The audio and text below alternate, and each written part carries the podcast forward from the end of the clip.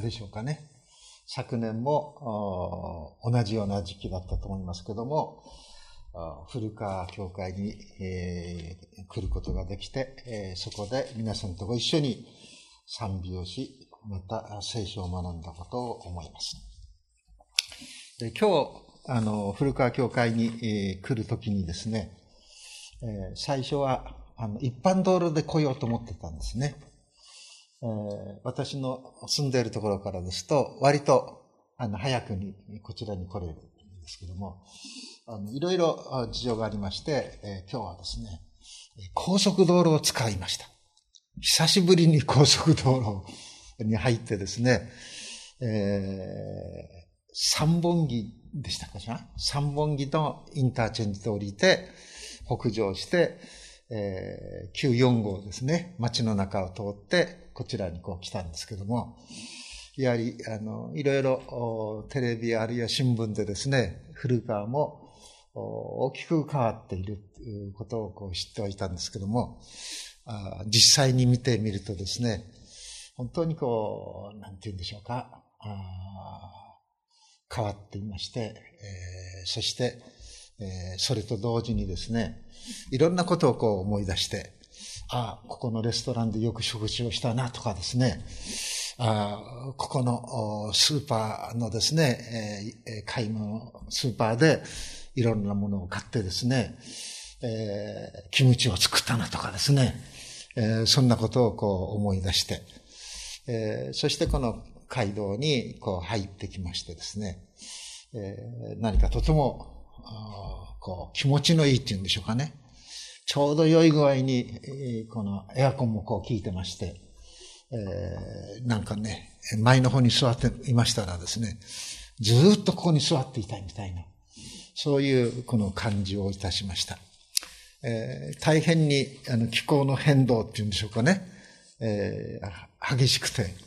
えー、もうすごい暑さが数日続いたと思うと、戻り梅雨のようにですね、何かちょっとこう、鬱陶しいような、そういう感じがありまして、で、えエアコンをつけてないとですね、その場所がね、部屋ですけども、なんか頭がポーっとこうしてきましてですね、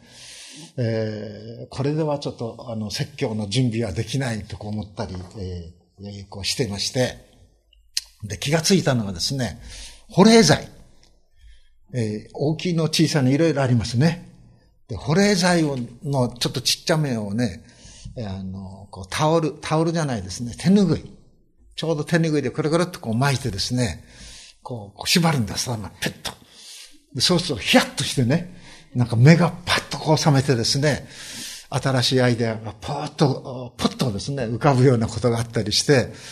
えー、最近はすっかりその、保冷剤をですね、えー、冷蔵庫の冷凍のところからちょっとこう引き出してですね、そして手ぬぐいで結んで、ここであったりですね、ここであったり、こう、しているような、そういう、あの、なんて言いますか、数、週をこう送っております。で、今日は皆さんとですね、えー、聖書を学ぶにあたって、えー、詩編の110編から学びたいと思っていたんですけども、どういうふうにその説教のテーマをですね、えー、書いたらいいものか。随分ですね、こう右に行ったり左にああでもない、こうでもないということをこう考えていました。そして、えー、大変、あの、ちょっとこう、大きな台をつけて、つけてしまったわけなんですけども、詩編110編の世界っていうのをですね、テーマに掲げてしまったんですね。で、そして副題としてですね、神の目指す理想郷というような題をつけてしまったんですけども、実はこの理想郷という言葉がですね、ふっとこう思い浮かんできましたのが、私のあの友達からですね、借りた本で、その宮城県の米川ですか？登米とか米川のあっちの方の北方の人でですね、明治から大正、昭和にかけて大変こう活躍した人で、及川仁三郎という人がいるんですね。で、その人の、まあ、一生を書いたような小説、新田次郎という人が書いているんですけども、その人のですね、密航船水安丸っていう本をあの借りまして、それをずっと読んでいて、そして、そこの中でですね、及川仁三郎という人が、何を目指したかっていうとね、自分のこの米川とかそういう地域で、本当にこう、飢饉があってね、作物が育たない、お米が育たない、そういう時期がですね、2年も3年も続いていったそうですね。で、そういうこう地域の人々を何とかしてね、えー、助けてあげたい。そういういろいろいろいろこう、あの、考えていたようであります。そして、この噂に聞いたのがですね、カナダのですね、えー、バンクーバー近くに、この川が、大きな川があるんですけども、そこでたくさん酒が取れるそうですね。そして、えー、その、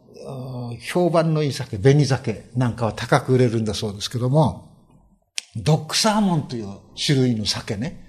それは、なぜドックサーモンというかというとですね、犬ぐらいしか食べない魚なんだっていうことで、もうとってもですね、二足三門で、あの、売り払う。あるいはもう本当に肥やしにしてしまうような、そういうところがあったり、あるいはまた、この酒でもですね、こう、筋子あるでしょ？あの、酒の卵がありますね。そういうものはね、全部川に捨てちゃうんですってね。で、そういうのを聞いてですね、なんともったいないことをするんだろうと。こういうものをですね、本当に有効に活かすことはできないのかっていう考えをこう持ったりしてて、自分はカナダに渡っていろんな仕事をしたりですね、また日本に戻ってきて、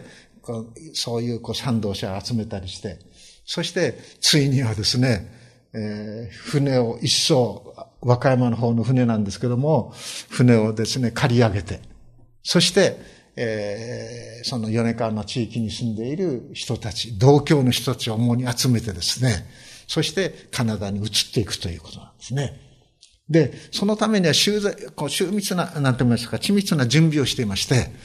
で、あの、カナダのですね、バンクーバーの領事館の人たちともこう連絡を取り合ったりしてですね、本当に着実にことを進めていくんですね。で、ちょうどその時代はですね、カナダも鉄道をいろんなところに敷設したい。で、その人口がですね、労働者が本当に少ない。えー、そういうこの問題も抱えてまして、そして、まあ、密航するような形なんですけども、もうカナダ政府もですね、日本の領事館もこう着力して、えー、努力して、そしてもう数日でですね、もう正式なあ労働者としてカナダで働くというふうなあことができて、バンクーバーからですね、バンクーの方に向かう鉄道なんかは、そういう人たちが全部施設したみたいですね。で、そういうふうに、こう、しながら、酒の、そういう事業を起こしてね、そして、え、そこで得た、あいろいろな、あそういう経済的なものをですね、資金なんかをですね、郷里に送るんだそうです。ずっと送っていったそうですね。で、えー、最後はですね、あの、今は石巻市になってますけど、前谷地というところがありますね。で、前谷地にですね、えー、アメリカ屋っていうですね、えー、あの、お店を構えて、いろんなものを売ったり、今はですね、そこがですね、別の人が、あなんとか商店というふうにこうなっているそうですけども、で、でもあそこの前、あの、カナン、今、もう、カナン町っていうのはもう石巻市になって、大きな沼だったんだそうですね。で、それを干拓する事業をですね、県と協力してといいますか、自分で測量して、こうやったりしてですね、本当に、この、なんて言うんでしょうか、他の人の幸せのために、えー、生涯をですね、捧げ尽くした人。理想郷をですね、カナダに作ろう。あるいは、毎日の方にのものをですね、そこの方に住んで、そして苦しんでいる人たちの、が本当にですね、こう、生きていることが楽しいような、そういう世界を作ろうということで、努力した人だっていうようなことがこう書いてありました。で、それを読んでいて、理想郷っていうことが頭にあったんですね。で、この110編をこの学ぼうとしたときに、ああ、これはね、イエス様が、神が、この地上に目指した一つの理想郷の大きな、って言いますか、枠組み。それを、この110編は、私たちに教えているんじゃなかろうかっていうふうに、こう、受け止めたわけであります。で、この詩編の110編、えー、特にですね、あの、この一節などをこう読みますと、主は私の主に言われた。あなたは私の右の座についていなさい。私があなたの敵をあなたの足台とするまで。と、こう、なっているわけですけども、この、2017年版の聖書でですね、主というところに米印がついてますね。で、米印の下をこう見ていきますとですね、えー、このマタイ、マルコ、ルカ、使徒ヘブル、うん、書いてありましたし、また2のところ、右の座っていうところを見るとですね、マタイ、エペソ、それに書いてあったり、で、3番目はですね、足台とするとですね、詩編86ってずっと書いてありますね。で、実は、新約聖書で一番多く引用されている詩編が、この110編なんだそうです。で、確かにですね、そのことをこう見ていきますときに、イエス様自身がですね、マタイも、マルコもルカもそうですけども、この110編を引用しているんですね。ダビデはこう言っているではないですかっていうふうにこう言っている。そして、この110編が、この新約聖書で一番この、こう引用されているということを考えてみたときに、イエス様自身が、まあ、公の生涯3年半と言われていますけども、心の中でね、いつも思い描いていた一つの理想郷。それはですね、まあ、エクレシア、キリストの教会という形で明らかになってくるわけですけども、それはこの110編に目指しているのではなかろうかと私は受け止めるようになっていったんです。で、この110編の一節、主は私の主に言われた。ここでこの言われている私っていうのは誰かというとダビデですね。主は私の主に言われた。イエス様はこのことをですね、このパリサイ人や立法学者たちに提示してね、このキリスト、メシア、メシアは誰の子かっていうこの質問をするんです。すなわち、その質問に対して、パリサイ人や立法学者たちはですね、ダビデの子だって言うんですね。ある面ではそうです。人間的にはね、ダビデの子孫としてメシアはありますけども。でも、その理解を超えるような形でね、ではなぜこの支援の110編でダビデは精霊に導かれて、あるいは御霊に導かれて、主は私の主と呼んでいるのかという質問をその当時の指導者たちに投げかけるんですよね。すなわち、メシアは私の主とダビデが言っているそのメシアは神の子ではないかということです。神の子、神自身、それがメシアでしょ？ということですよね。で、それに対してですね、この、その当時の人々、彼らはですね、イエスを捉えて、そして冒涜するものだという、そういう濡れ衣を与えて、そしてピラトにですね、イエスをですね、裁くことを強要して、そしてイエスをあの十字架形に処してしまうんでしょ？すなわち、イエス自身が私の父なる神と呼んでいた。神を私の父と呼んでいた。それは、すなわち父の子、私は神の子だということです。そしてまた捉えられたその場でもですね、今にあなた方は私が神の右の座について、そしてまた天の雲に乗って下ってくるのを私、あなた方が見るであろうということを、この、語りました。そうするとですね、大祭司はですね、もう着物を引き裂いて、人間でありながら神を冒涜するこの者はですね、どうしようもない奴だっていうふうな批判を、批評を下してしまうわけでしょそして十字架につけてしまうわけなんです。すなわち、イエス自身は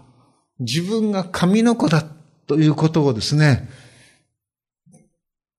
しっかりとですね、証しし続けていましたけども、その証しは自分自身だけではなくて、父なる神がそうするでしょうし、また、イスラエルのですね、王、ダビデ自身もそう言っているのだという、確固たる確信というものをイエス様は持っておられた。それがこの資源の110編ですよね。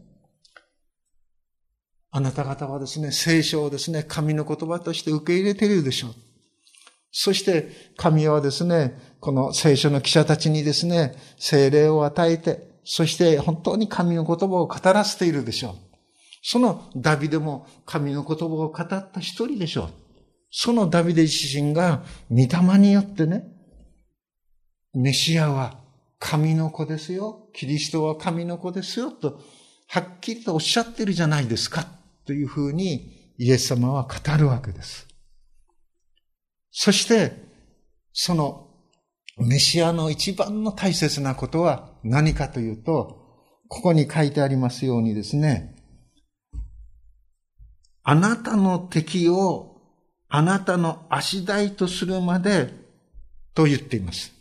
あなたの敵を、あなたがメシアがですね、本当に滅ぼし尽くするまで、あなたは私の右の座、すなわち父なる神の右の座ということは、もう最高の権威を持っておられる座についていよということでしょ。で、この敵は何であるか。これは、パウロがはっきりと言っているように、最後の敵である死も滅ぼされます。死が最後の敵だって言ってるわけですよね。そしてこの死が最後の敵だということは、あの創世記のですね、この中で、アダムがですね、こう罪を犯しますね。イブを罪を犯しますね。そしてその罪を犯したその時にですね、この三章の中ですけども、三章の、創世記三章の十五節ですけども、敵意という言葉が出てきます。その敵意、彼はお前の頭を組み砕き、お前は彼のかかとに噛みつくって言うんですね。でもその敵を滅ぼす、そのためにイエス様はこの地上に来てくださったということですよね。で、文字通り、イエス様は敵を、その死をですね、完全に滅ぼしました。その印が、十字架上での死と、葬りと、三日目に蘇ったということでしょで、そのことは、使徒信条の中でもですね、実に大切なフレーズとしてはっきりと告白されています。使徒信条、我は天地の作り主、全能の父なる神を信ずでしょ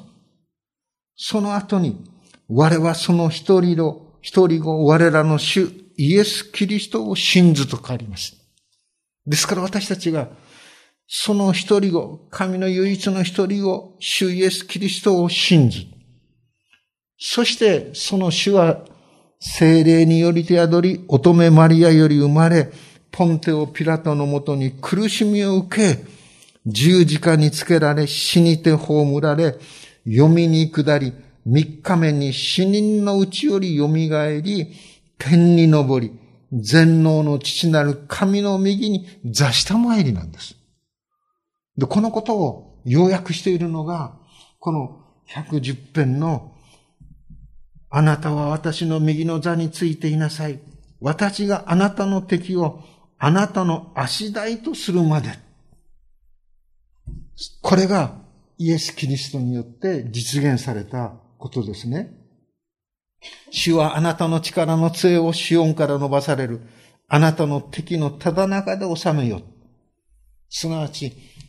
死に怯える人々、死をもたらす罪におののく人々の中にあって、イエス・キリストのその救いというもの、イエス・キリストの贖いというものは、私たちにその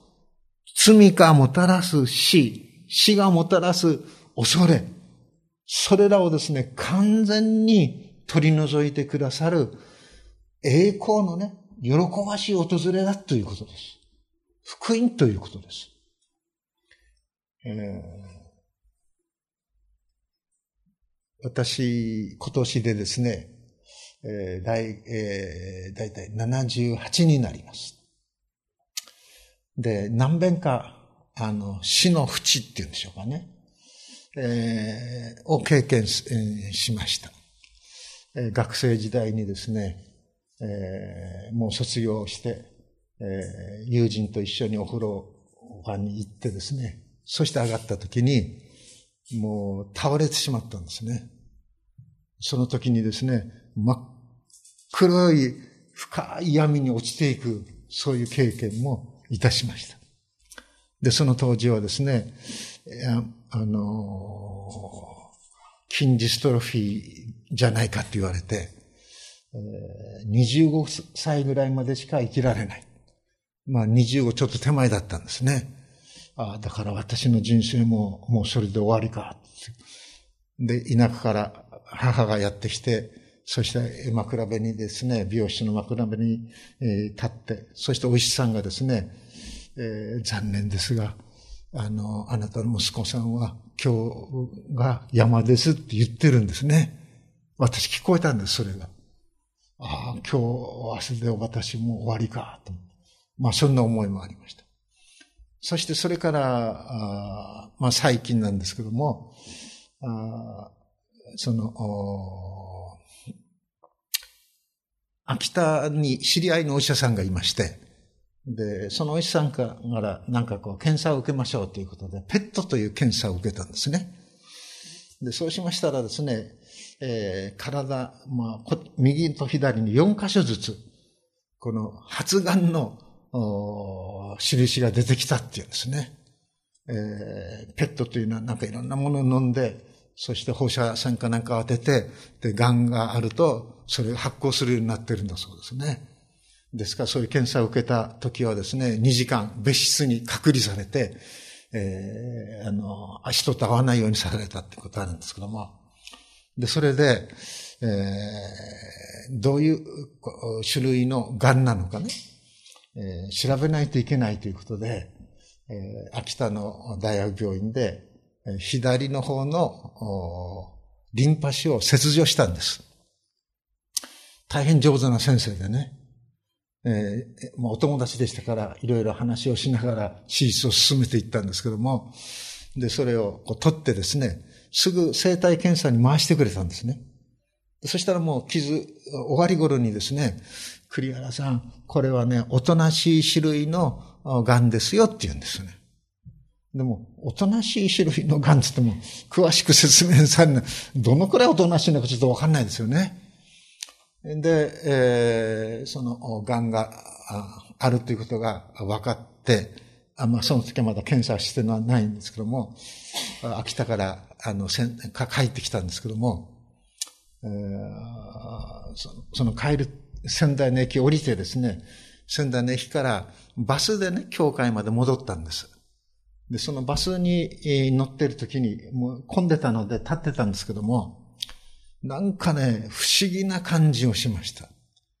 ああ、私ももう、いよいよね、もう癌の宣告を受けて、あといくばくかに、この地上の生涯を終えるのかと思ったんですね。そういった時に、なんか本当に立っている私をですね、なんか温かいものがふわーっと包むような意識があって、あ、死とはね、パウルが言っているように、地上の肉体が滅びても、天の幕屋にね、私たちの体があるんだ。天上の体があるんだって書いてありますけども、あ、死というのはね、自分の家から隣の家にポッと行くようなもんだな。なんか恐れかそういうものが本当になくなって、穏やかな気持ちになって、バスを降りて、そして仙台の駐車場にある置いてあった自分の車に乗って家に戻ったのを思い出します。ですから、本当に死についてね、イエス・キリストにあって、こんなに穏やかにそれを受け止めることができるんだろうか。不思議ですね、それは。もちろん私がですね、この教会に行になったのは、浪人中に友人が自殺をして、そして自分も本当にあの釜の中でですね、投げられて真っ赤に燃えるんだ。そういうですね、夢を浪人中、ちょこちょこ見たんですね。それが怖くて、ある意味では。この聖書を読むようになり、そしてイエス・キリストの復活に出会い、そしてそこにですね、誠に私を信じる者はね、死から命に移っている。もはや死ぬことはない。そのイエスが蘇りの主だということを本当にスッと受け止められたときに自分の生涯は暗闇に覆われるのじゃなくてね、その命の光の中に覆われるのだっていう、そういう体験をさせていただいた。それがまず信仰のスタートだったんですけども、本当にここで言われていますように、主は私の死に言われた。あなたは私の右の座についていなさい。私があなたの敵をあなたの足台とするまで。主はあなたの力の杖をシオンから伸ばされるあなたの敵のただ中で収めよ。そういう中で本当にこう救われて、進学校での訓練を経て、そしてこの牧師になって、この埼玉の教会に使わされていったりするんですけども、そういう牧師としての出会いの中で、本当に死に怯えている人たちに訪問してください。何遍か訪問させていただきました。でそこで経験したことは、イエス様のこのことを伝えて、そして言ったときに、はい、主を信じますと言ったその人が、本当に翌日からですね、すっかり変わっている。そういう会見、そういう経験をですね、何度かさせていただきました。ある人はですね、お医者さんでした。医学博士の、あるいは私学博士の資格を持っているお医者さんでした。ある人は60年、70年とですね、街で本当にご主人に仕えたおばあちゃんでもありました。で、ある人はですね、本当に自分の息子がですね、障害を持って生まれてきてしまった、そういう、あの、息子であり、またお父さんでした。でもそういう方々が、本当にあがなわれて、そして死を本当にこの恐れないでと言いましょうか。穏やかにそれを迎えて、望みを天に置いて歩んでいかれる。まさにここにこう書いてありますように、あなたの敵のただ中で収めよ。そういう中で、40年、50年、もう牧師として働き始めてですね、ちょうど今年で50年になりますけども、幾度となく体験させてこういただきました。誠に素晴らしい主の救いの道ですよね。そしてさらに、この詩篇の中で言われていることは何かというと、四節に言われているように、主は誓われた、思い直されることはない。あなたはメルキゼデクの霊に習い、とこしえに祭司であるって言うんですね。メシアが祭司なんだっていうことです。祭司というのは取り出すということでしょそしてその祭司、このメルキゼテクという人を私たちはこう考えていくときに、メルキゼテクという人は、本当に不思議なあの人のようにこの捉えられていますね。違法人なんです。で、その私の旧約聖書の、あの、神学の先生であった船木新先生という人がいるんですが、その船木先生は、ここのメルキゼテクのことをね、どういうふうに言っているかというと、違法人であるメルキゼテクと選びの民アブラハムの関わりは、礼拝を通しての生徒の普遍的な交わりを違法しているのではないかっていうんです。ちょっと難しい言い方ですけどね。礼拝をするときに、いろんな人がここに来ます。日本の人も来ます。韓国の人も来ます。インドネシアの人も来ます。そしてユダヤの人も来ます。いろんな人も来ますけども、私たちは主にあって兄弟であり姉妹でしょ普遍的というのは民族や時代やそういうものに制約されるのではなくて、すべての人がイエスをキリストと信じることを通して、神と出会うことができ、神との救いに預かることができるということですね。で、この普遍性がイスラエルの選びの前提ではないかと思われるって言うんです。イスラエルの民族だけが選びの民と普通はですね、歪んだ形で受け止められます。そしてまた、選ばれたイスラエルの人々もですね、我らは選びの民、先民である。と、他の民族を別視し、軽視する、そういうところにポッと落ち込んでしまいます。